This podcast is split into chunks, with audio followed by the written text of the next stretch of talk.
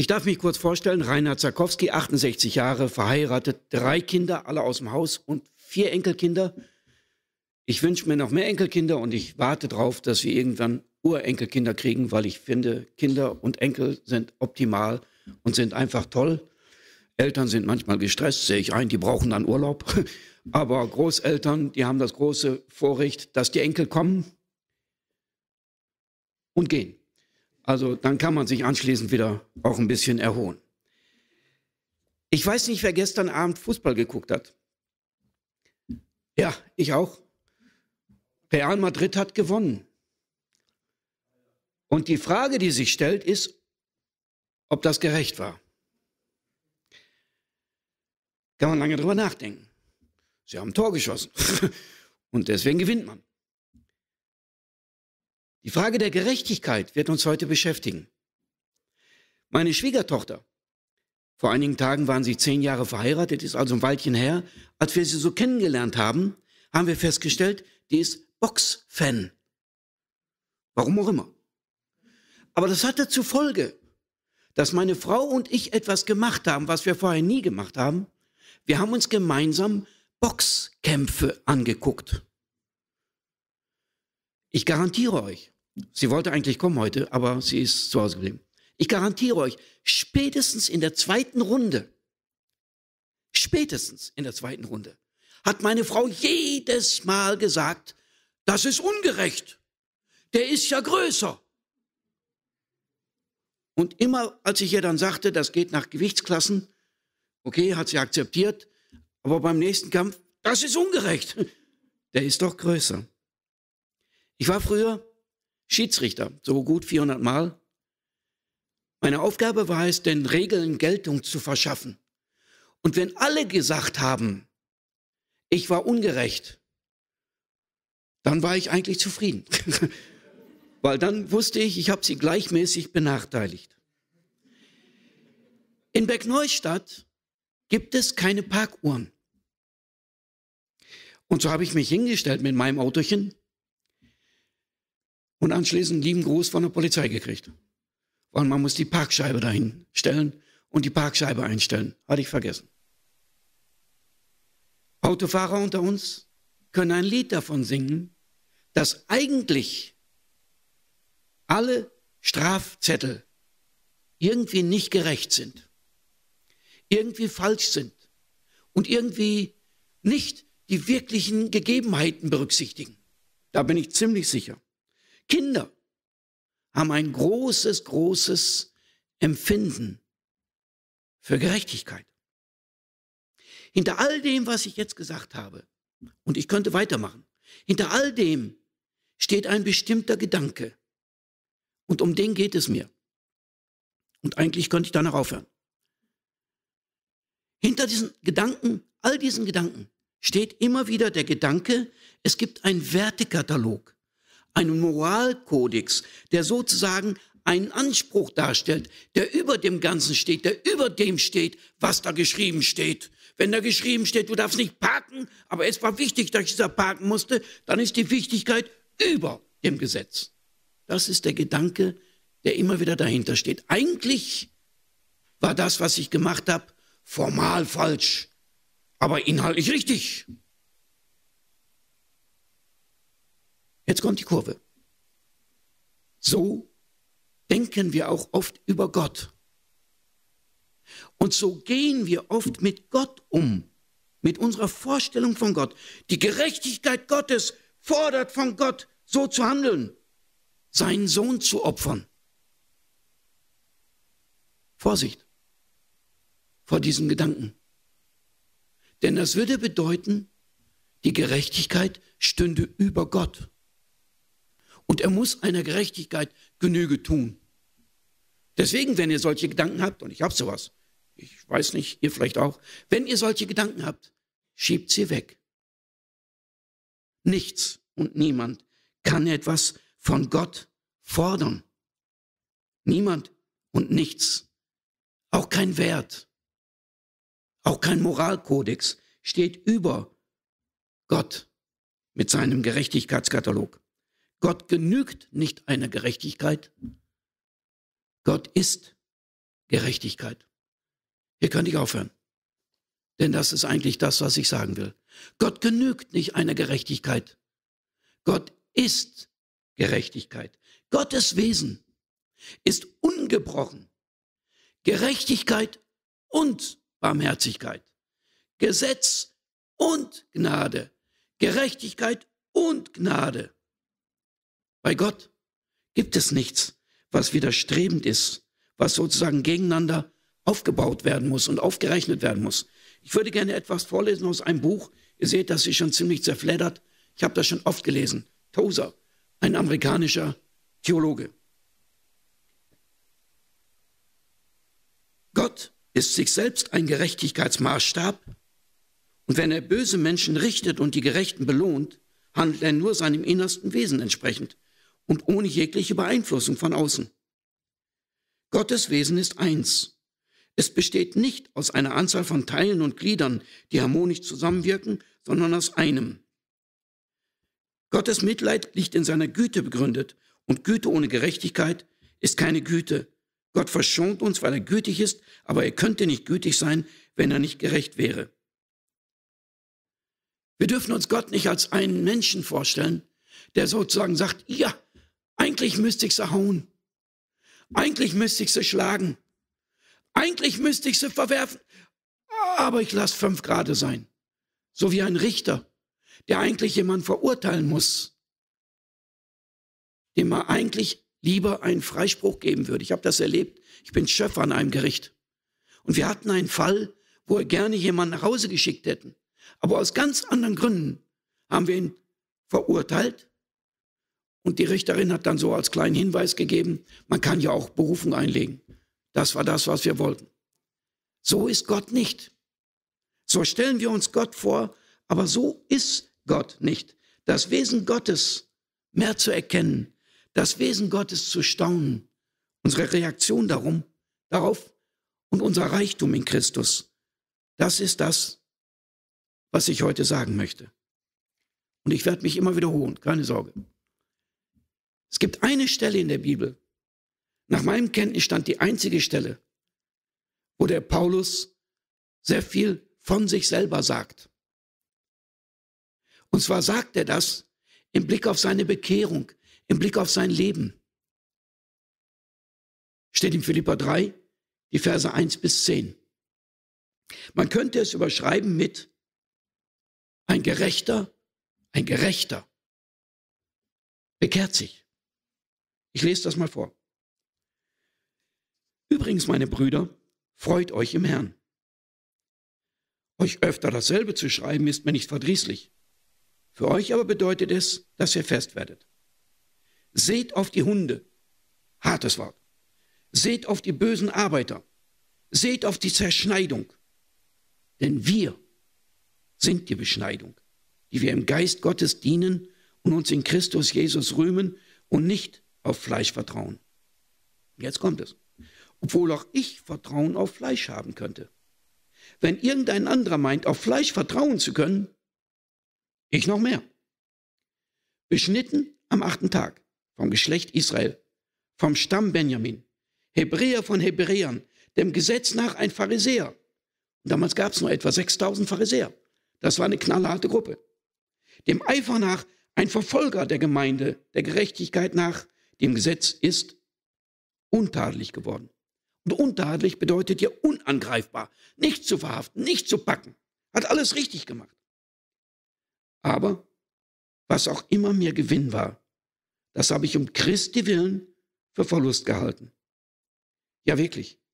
Ich halte auch alles für Verlust um der unübertrefflichen Größe der Erkenntnis Christi Jesu, meines Herrn willen, um dessen Willen ich alles eingebüßt habe und es für Dreck, für Kot achte, damit ich Christus gewinne und in ihm gefunden werde, indem ich nicht meine Gerechtigkeit habe, die aus dem Gesetz ist, sondern die durch den Glauben an Christus, die Gerechtigkeit aus Gott, aufgrund des Glaubens. Ein harter Text. Und er redet über sein Leben. Und er kann über sein Leben reden. Und das Verrückte ist, der Kerl hat recht. Der Kerl hat recht. Der hat ein Leben gelebt, was enorm war. wovon wir wahrscheinlich alle nur träumen. Bis hin zu der Übersteigerung, dass das sogar die Gemeinde verfolgt hat. Was heißt Gerechtigkeit aus Gott? Was heißt Gerechtigkeit Gottes? Zwei Sorten von Gerechtigkeit. Zedakah im Hebräischen oder die Kaiosyne im Griechischen werden manchmal auch mit Barmherzigkeit, werden manchmal auch mit Gnade übersetzt, nicht mit Gerechtigkeit. Das bedeutet, dass Gerechtigkeit kein abstrakter, kein juristischer Begriff ist, sondern ein Begriff, der ein Verhältnis darstellt, der ein Beziehungsbegriff ist. Es gibt ein berühmtes Beispiel aus der Missionsanthropologie. Ich weiß nicht, ob ich das hier schon mal gesagt habe. Da unterhalten sich zwei Männer, wer die größere Gerechtigkeit hat. Und da sagt der Erste, wahrscheinlich ein Europäer, aller Wahrscheinlichkeit nach ein Deutscher, mein eigener Vater, wenn der Äpfel geklaut hätte, würde ich selber zur Polizei gehen und ihn anzeigen. Oh, sagt der andere, dann ist unsere Gerechtigkeit besser. Denn ich würde nicht zur Polizei gehen, Komma, denn er ist mein Vater. Zwei unterschiedliche Auffassungen von Gerechtigkeit. Gerechtigkeit nicht abstrakt, sondern ein Beziehungsbegriff. Das bedeutet, im Alten Testament und im Neuen Testament gibt es diese Sehnsucht nach Gerechtigkeit. Wenn der Psalmist zum Beispiel sagt, vertilge die Ungerechtigkeiten und vertilge den Ungerechten, meint er damit nicht, hau drauf, der hat es verdient, sondern er meint damit, ich will, dass die Gerechtigkeit Gottes siegt. Ich will, dass die Gerechtigkeit Gottes herrscht. Ich will, dass die Gerechtigkeit Gottes Realität wird. Es ist die Sehnsucht nach Gottes Gerechtigkeit. Gerechtigkeit ist von daher nicht so sehr legalistisch, sondern bundes- und beziehungsorientiert. Gerechtigkeit ist Gemeinschaftstreue. Ich lese mal Psalm 94, Vers 1 bis 3 vor. Gott der Rache, Herr, Gott der Rache, strahle hervor. Erhebe dich, Richter der Erde, vergilt den Hochmütigen ihr Tun. Bis wann werden die Gottlosen frohlocken? Da geht es nicht um Rache, sondern da geht es in letzter Konsequenz um Trauer, um Sorge, dass Gottes Gerechtigkeit nicht wirkt. Da geht es um diese Sehnsucht danach, dass das, was Gott mit uns Menschen sich gedacht hat, dass das, was Gott sich mit uns Menschen ausgedacht hat, als er uns geschaffen hat, dass das Wirklichkeit werden kann. Gott ist gerecht. Gott ist gerecht. Und das sagt die Hager einmal im Alten Testament mit den Worten, du bist der Gott, der mich sieht. Das ist das, was Gerechtigkeit Gottes meint. Und wenn wir gerecht genannt werden, oder andere Leute im Alten oder Neuen Testament gerecht genannt werden, ist das keine sittliche Forderung. Es ist nicht schlimm, sittlich anständig zu leben. Aber das ist nicht damit gemeint, sondern es ist damit gemeint, dass unser Verhältnis in Ordnung ist zu Gott. In Samuel oder auch in anderen Büchern wird über Abraham gesprochen, der ein Gerechter genannt wird. Und der hat ziemlich viel verlappt in seinem Leben. Von David wird gesagt, er ist ein Gerechter. Aber auch der hat nicht alles richtig gemacht. Einmal sagt der Saul sogar zum David, du bist gerechter als ich. Aber nicht, weil sie so toll waren, sondern weil ihre Beziehung zu Gott eine Beziehung war, die lebendig war. Gerecht ist ins rechte Verhältnis zu Gott gestellt. Es gibt Luthers Turmerlebnis, ich weiß nicht, ob ihr das wisst, über Römer 1, Vers 17. Da war er Theologieprofessor. Theologieprofessor. Und was hat er unterrichtet? Den Römerbrief. Und dann hat er selber beim Studium des Römerbriefes etwas erkannt, was zu seiner Bekehrung geführt hat. Römer 1, Vers 17. Denn Gottes Gerechtigkeit wird darin geoffenbart, aus Glauben zu glauben, wie geschrieben steht, der Gerechte aber wird aus Glauben leben. Und was er daran verstanden hat, war der Genitiv, der anders verstanden werden muss. Es kann einmal distributiv verstanden werden. Mache ich, mache ich gleich. distributiv verstanden werden und das meint strafend. Aber es kann auch effektiv bewirkend bedeuten. Gottes Gerechtigkeit wirkt, dass ich gerecht bin. Gottes Gerechtigkeit führt dazu, dass ich gerecht werden kann. Deswegen ist nicht mein sittliches Vollkommensein Voraussetzung für ein Gerechtsein, sondern mein Verhältnis zu diesem Gott, der gerecht ist. Und weil er gerecht ist, kann ich gerechter genannt werden. Es zeigt, wie verschieden man die Bibel lesen kann, selbst wenn man sie liest. Man kann fast alles in der Bibel, fast alles als Mahnung, als Strafe oder als Verheißung lesen. Es gibt ein verrücktes Beispiel meines früheren Kollegen Herbert Bedenwender. Der war in Nepal. Und er kannte einen Nepali, der es abgelehnt hat, Milch zu trinken. Ahnt ihr warum? Wer hat eine Idee? Der hat aus Glaubensgründen keine Milch getrunken. Hebräer 5, Vers 13. Jeder, der noch Milch trinkt, ist richtiger Rede unkundig. Und da hat er den Schluss gezogen, keine Milch. Für mich nicht. So sehen wir, dass wir die Bibel unterschiedlich verstehen können und unterschiedlich sehen können. Psalm 7, Vers 9. Richte mich nach meiner Gerechtigkeit, sagt der Psalmist. Und dahinter ist kein Hochmut. Dahinter ist nicht Stolz. Hey, guck mich an. Ich bin gutes Exemplar deiner Schöpfung. Nein. Dahinter ist nicht der Hochmut, sondern der Ausdruck einer Beziehung. Ich bin gerecht. Ich werde gerecht genannt. Ich kann gerecht genannt werden, weil du, Gott, gerecht bist. Und das ist das, was der Paulus in Philippa 3 meint. Wenn er seine alte Gerechtigkeit austauschen will gegen die neue Gerechtigkeit. Und er hätte allen Grund gehabt, auf seine alte Gerechtigkeit stolz zu sein. Du hast am Anfang gefragt, wofür seid ihr dankbar? Ich hätte genauso gut fragen können, worauf seid ihr stolz? Und ich bin sicher, da gibt es Dinge. Und der Paulus hatte Dinge, auf die er stolz sein konnte. Aber er wollte diese alte Gerechtigkeit, die letztlich eine Eigenleistung ist, tauschen gegen Gottes Gerechtigkeit. Seine alte Gerechtigkeit ist in und durch Christus geklärt. Ich lese das nochmal ab Vers 7. Aber was auch immer mir Gewinn war, das habe ich um Christi willen für Verlust gehalten.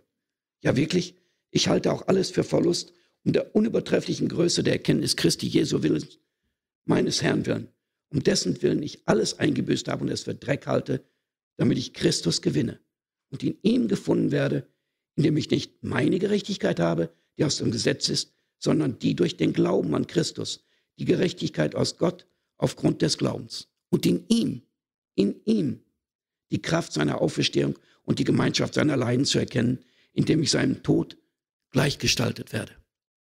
Das ist das, was der Paulus wollte. Und das ist das, was ich meine, wenn ich sage, da hat sich ein Gerechter oder ein angeblich Gerechter bekehrt.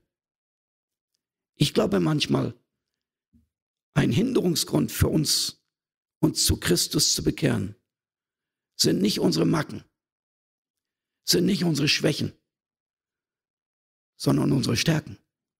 Das, was wir können. Das, von dem wir denken. Das, was beherrschen. Das, von dem wir denken. Das, was geleistet haben. Das hindert uns, die Größe Gottes zu sehen und die Gerechtigkeit Gottes zu sehen. Hier sagt der Paulus, die neue Gerechtigkeit, die will ich haben. Meine Beziehung zum Vater ist geklärt. Die Erkenntnis heißt aber auch, oh, bisher lief da was schief. Bisher lief da was anders. Dabei geht es um mehr. Da geht es um viel, viel mehr als um das Vergeben von Einzeltaten. Die Beziehung war falsch. Die Art und Weise, auch sein Glauben zu leben, war falsch. Deswegen will er die Gerechtigkeit Gottes. Das ist das, was Gerechtigkeit aus Christus meint oder in Christus meint. Das Leben einer neuen Beziehung. Der zweite Punkt, und da bin ich schon fertig, der ist kürzer, keine Sorge. Unser Schatz in Christus.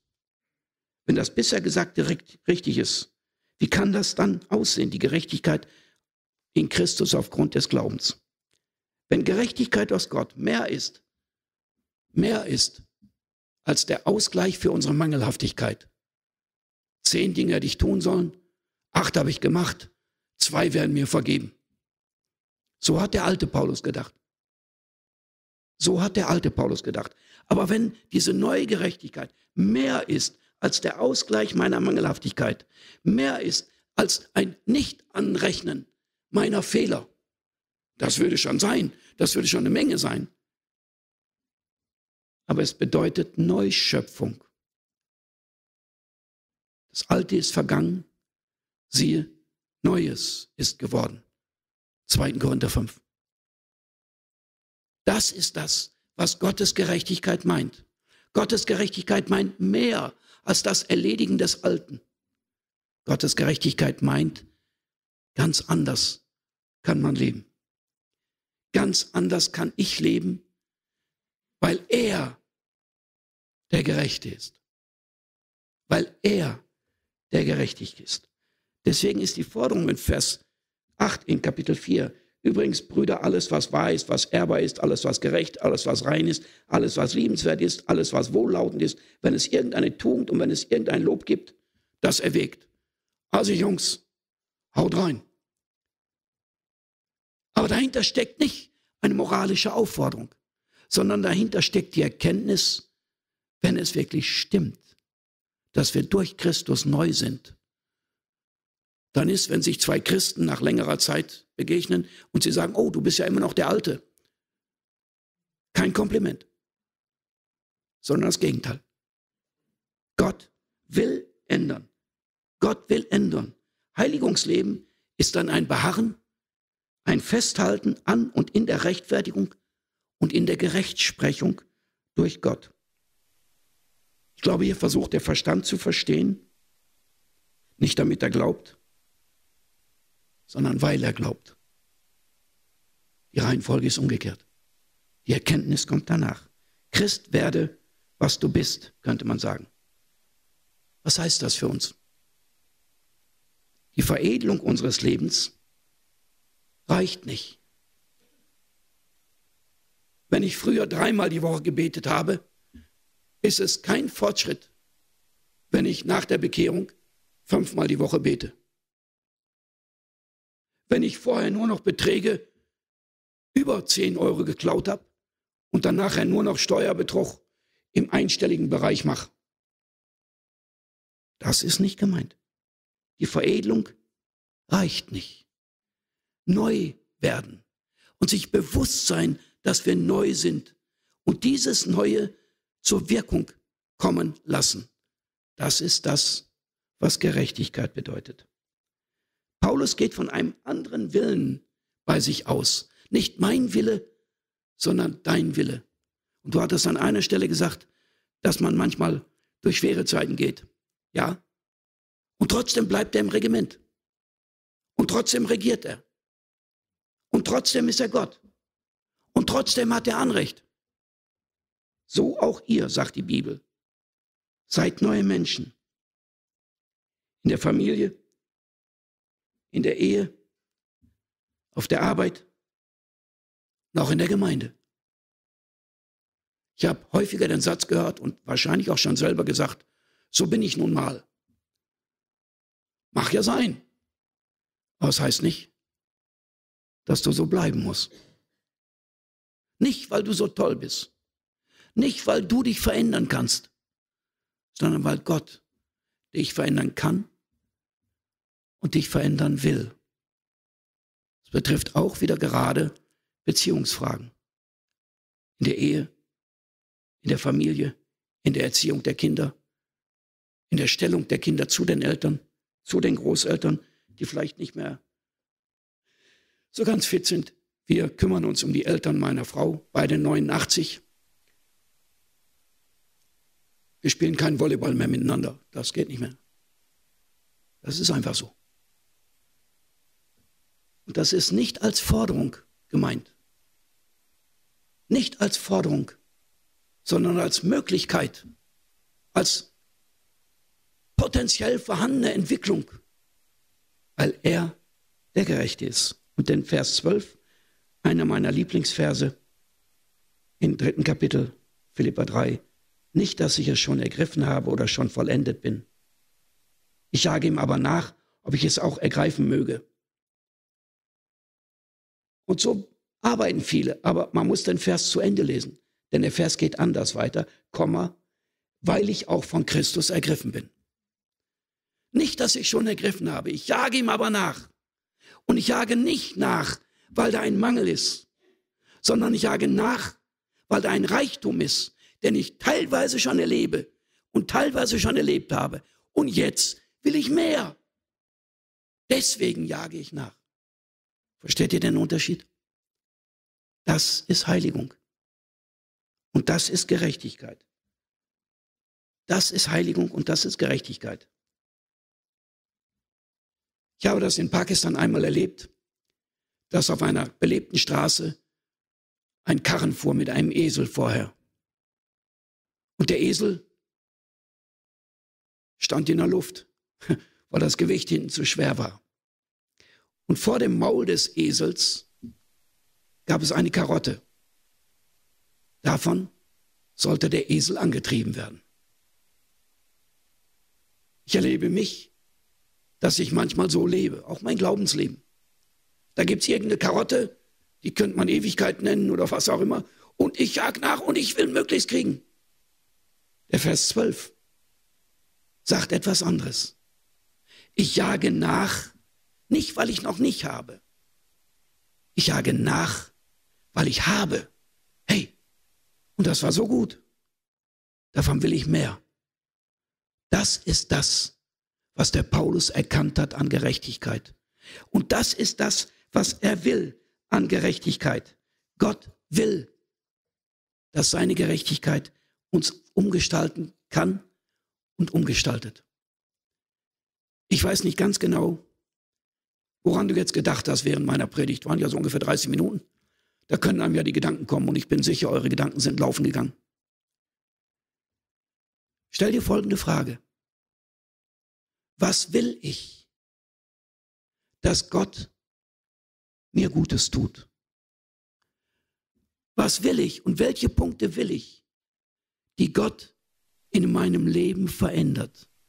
Und zwar in der Form, dass er nicht den anderen verändert, sondern dich und mich. Das hat ja mal eine Frau zu einem Prediger gesagt, Herr Pastor, tolle Predigt, genau das Richtige für meinen Mann. Das ist genau das, was ich nicht meinte. Ich würde gerne zum Abschluss mit uns beten. Herr Jesus Christus, du kennst uns, du siehst uns, du siehst jeden Einzelnen und weißt, wo er steht und wie er steht. Wir danken dir dafür, dass wir mit der Hager sagen können, du bist ein Gott, der uns sieht. Und du siehst auch, wo wir deine Gerechtigkeit in unserem Leben wirken lassen wollen, wo wir ihr mehr Raum gehen sollen und wollen und können. Darum bitte ich, dass du jeden Einzelnen nachgehst und jeden Einzelnen segnest. Amen.